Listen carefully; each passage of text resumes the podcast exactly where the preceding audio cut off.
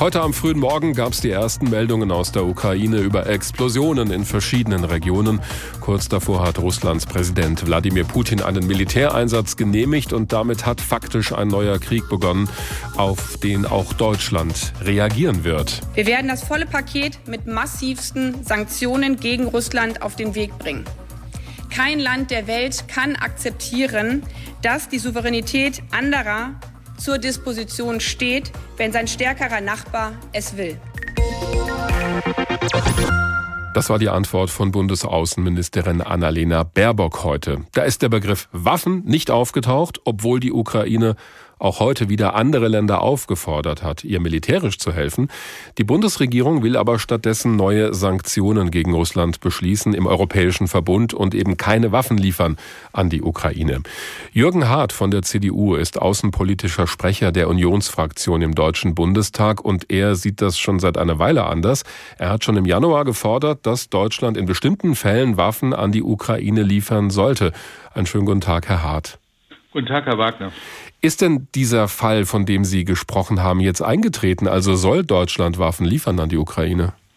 Ich habe diese Position ja bereits seit einigen Wochen vertreten, weil wir halt diese massive Militärkonzentration Russlands an der Grenze gesehen hat, haben. Unsere Haltung in den letzten Jahren, dies nicht zu tun, war ja darin begründet, dass wir gesagt haben, wir wollen diesen Konflikt nicht militärisch eskalieren. Dieses Argument wurde natürlich in dem Augenblick ähm, äh, stark zu relativieren, als äh, Russland diese Militäraufmarsch äh, im Sommer beginnend mit Manövern und jetzt hin in den Herbst und den Winter vollzogen hat. Ich habe ähm, nach wie vor den, die, die Meinung, dass wir unseren Freunden in der Ukraine ähm, durchaus das geben sollten, was sie brauchen, um sich zu verteidigen, dass wir solche Anfragen nach Defensivwaffen sorgfältig prüfen sollten.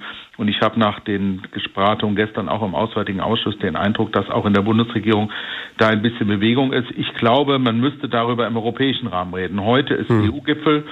Da könnte man natürlich nicht nur über humanitäre, wirtschaftliche, politische Hilfe für die Ukraine reden, sondern vielleicht auch über die Frage einer Militärunterstützung oder Militärausrüstung. Weil Sie gerade den Begriff auch genannt haben, da wollte ich nochmal nachfragen. Sie sagten auch eben wieder defensive Waffen. Mhm. Was meinen Sie denn damit? Denn streng genommen kann doch mit jeder Waffe auch jemand angegriffen werden. Äh, das ist natürlich sehr unterschiedlich. Die Militärexperten können schon sehr genau sagen, was ist geeignet, um wirklich Russland zu bedrohen in seiner Existenz. Äh, ich würde jetzt mal sagen, die Befürchtung oder die Propaganda im Kreml wäre natürlich ähm, äh, äh, nicht zu widerlegen, wenn tatsächlich die Ukraine im großen Maße ähm, Angriffspanzer hätte, mit denen man nach Russland hineinrollen könnte. Ja, oder diese Panzerabwehrgeschütze, von denen immer die Rede war, wohl noch aus DDR-Beständen. Das wäre doch auch eine Waffe, die offensiv genutzt werden kann. Also Panzerabwehrwaffen nutzt man eben, um anrollende Panzer abzuwehren. Und wenn sie auf dem Territorium der Ukraine stationiert sind, würden sie einen Angreifer abhalten. Es gibt natürlich auch viele andere weitere mhm. ähm, Ausrüstungsgegenstände äh, der äh, einer einer Armee, die man ganz klar nicht als offensiv bezeichnen kann.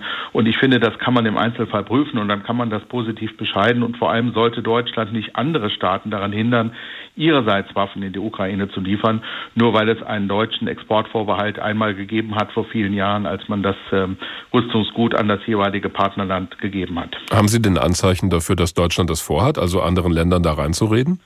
Ähm, wir haben ja bisher offensichtlich noch keine Antwort an die äh, Regierung in, in Estland, äh, ähm, die das beabsichtigt hat. Entschuldigung, Lettland war es, äh, die das beabsichtigt hat. Da hat man bisher äh, nur hinter verschlossenen Türen drüber geredet. Ich könnte mir vorstellen, dass man in der EU insgesamt die Frage beantwortet, wie gehen wir mit der Situation jetzt um. Und ich kann mir nicht vorstellen, dass die Frage der Militärausrüstung und der Militärausbildung für ukrainische Streitkräfte völlig ähm, äh, beiseite gelegt wird, äh, neben allen anderen Maßnahmen, die wir ergreifen müssen. Und wenn man die Situation in der Ukraine sieht, kommen ja auch große humanitäre und wirtschaftliche Aufgaben auf uns zu, ist, glaube ich, diese Frage auch für das Volk in der Ukraine wichtig ähm, als Motivation und als Rückenstärkung. Und ich bin mal gespannt, was der Bundeskanzler von dem Gipfel heute Abend nach Hause bringt. Die Bundesregierung, gerade auch Annalena Baerbock, hat immer wieder darauf hingewiesen, auf unsere historische Verantwortung gegenüber Russland. Das war ja auch die Begründung, keine Waffen an die Ukraine zu liefern. Ich meine, das Argument können wir doch nicht komplett beiseite wischen. Deswegen sage ich ja, Waffen, die die Russen tatsächlich als Bedrohung ihrer eigenen Territorialität betrachten müssten. Da wäre ich aus speziell auch aus der Geschichte, aber auch aus ähm, praktischen, grundsätzlichen Überlegungen sehr skeptisch. Aber es gibt eben auch eine ganze Reihe von Ausrüstung für Streitkräfte, die man realistischerweise nicht als Bedrohung für Russland betrachten kann. Es sei denn, Russland greift die Ukraine an, dringt in die Ukraine ein und wird dann mit diesen äh, Defensivwaffen konfrontiert. Aber ich glaube, dafür sind halt Defensivwaffen auch da. Mhm. Äh, dieser Völkerrechtsbruch, dieser massive, dieser brutale Überfall ist ja noch aus meiner Sicht die der schärfste Bruch ähm, ähm, äh, äh, des Friedens in Europa seit dem 8. Mai 1945. Also insofern ähm, äh, ist das ein einmaliges Ereignis und ich habe auch äh, gegenüber der Gesamtentwicklung größte Sorge. Und wenn Sie eben gerade den NATO-Generalsekretär und die Beratung des NATO-Rats äh, dazu gehört haben, äh, die NATO ist schon ähm, hoch alarmiert durch die Entwicklung. Aber nur um das mal klar zu machen, weil wir haben ja schon erste Meldungen, dass jetzt wohl auch Bodentruppen in die Ukraine vorgedrungen sind, muss man immer mit aller Vorsicht genießen in äh, dieser Situation. Wenn dann Defensivwaffen aus Deutschland in der Ukraine wären, gesetzt den Fall, dann werden am Ende doch Soldaten der Ukraine mit deutschen Waffen auf russische Soldaten schießen. Ich meine, mhm. damit müssen wir uns dann doch auseinandersetzen und genau das will die Bundesregierung ja eigentlich nicht. Ja, aber wenn diese russischen Soldaten sich absolut völkerrechtswidrig auf einem fremden souveränen Staatsterritorium bewegen und äh, dieses Staatsterritorium die Soldaten dort von ihrem Recht der Selbstverteidigung im privaten Bereich würde man sagen Notwehr äh, Gebrauch machen, ist das doch komplett anders zu bewerten, als wenn äh, Russland und das russische Territorium bedroht würde. Also die diese Legende von von Putin, dass Russland in irgendeiner Weise bedroht wird, das ist wirklich eine Propaganda hoch drei ähm, äh, die Verträge, die wir haben, schützen die russischen Grenzen genauso wie die der Ukraine und äh, die der NATO-Staaten und anderer osteuropäischer Staaten.